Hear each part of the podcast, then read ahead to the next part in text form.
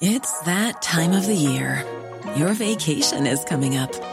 You can already hear the beach waves, feel the warm breeze, relax, and think about work.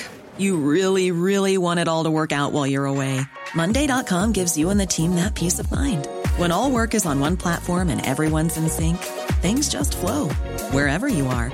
Tap the banner to go to Monday.com.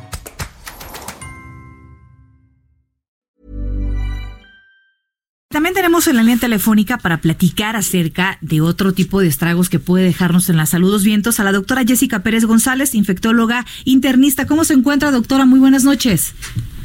Hola, muy buenas noches. Bien, muchas gracias. Bueno, pues platíquenos acerca de cuáles pueden ser los padecimientos más comunes a causa de estas eh, ventiscas, de estos vientos que vienen cargados de tierra, de, de vaya usted a saber de qué. Bueno, claro. Eh, primero que nada, eh, pues mencionar que lo más importante es justamente eh, el contacto con el polvo, el polen y algunos alergenos que pueden encontrarse, que pueden viajar con el viento. Entonces, lo más común que llega a presentar eh, la mayoría de la población, pues es eh, problemas alérgicos. Llegan a presentar resequedad de nariz, eh, resequedad de la mucosa de los lagrimales y por lo tanto pueden presentar problema de ojo seco y ojo rojo, que digamos que serían los problemas menos graves. Hay algunos pacientes que ya tienen antecedentes alérgicos y estos, estos pacientes que ya tienen los diagnósticos de alergia, eh, con estos cambios de clima, pues lo que llegan a presentar es algunos problemas como rinitis y en, en algunos casos en los que llega a ser un poquito más, este, más grave, los pacientes que tienen eh, datos de hiperreactividad bronquial, que pueden presentar algunas crisis asmáticas o pueden presentar dificultad para respirar. Entonces, eso sería con respecto a los problemas, digamos, problemas no infecciosos relacionados con el viento, ¿no? Y con, con, eh, con el polvo y con el polen y, demás alergenos. Eh, sin embargo, es verdad que respecto a los problemas infecciosos, pues hay eh, muchas sustancias que pueden desecarse y que pueden viajar con el aire. Entonces, en este tipo de, cambios de clima, lo que tenemos que tener mucho cuidado es justamente con las infecciones que se transmiten por el aire y de estas pues tenemos principalmente las que son eh, por vía respiratoria, ¿no? Entonces todos los virus eh, que se facilita su, transmisión, los virus respiratorios, que son los que ocasionan pues las gripes comunes, eh, pero que pues en algunos casos en pacientes que tienen otras enfermedades pueden llegar a complicarse. Tenemos también algunas enfermedades que quizá no son tan consideradas, pero que pueden ser transmitidas por la desecación por ejemplo, de las heces de los animales o incluso de los orines de los animales, ¿no? Entonces también esto hay que tenerlo mucho en cuenta.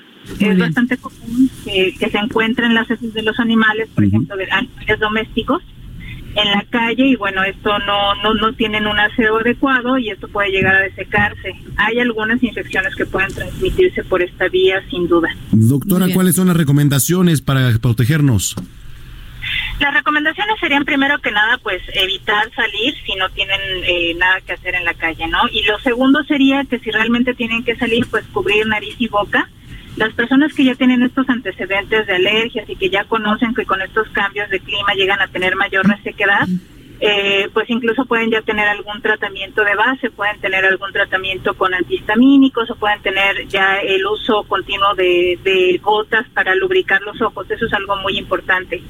Y las personas que, que presentan síntomas respiratorios derivados de estos cambios de temperatura y de estos cambios de clima, pues tienen que acudir lo más pronto posible a valoración médica. Claro, por supuesto. Pues muchísimas gracias por haber platicado con nosotras, doctora, eh, y seguiremos pendientes sobre este tema. Y si es necesario, claro, vamos a platicar con usted más adelante. Claro que sí, muchísimas gracias por la invitación. Muy bien, un abrazo a la doctora Jessica Pérez González, infectóloga.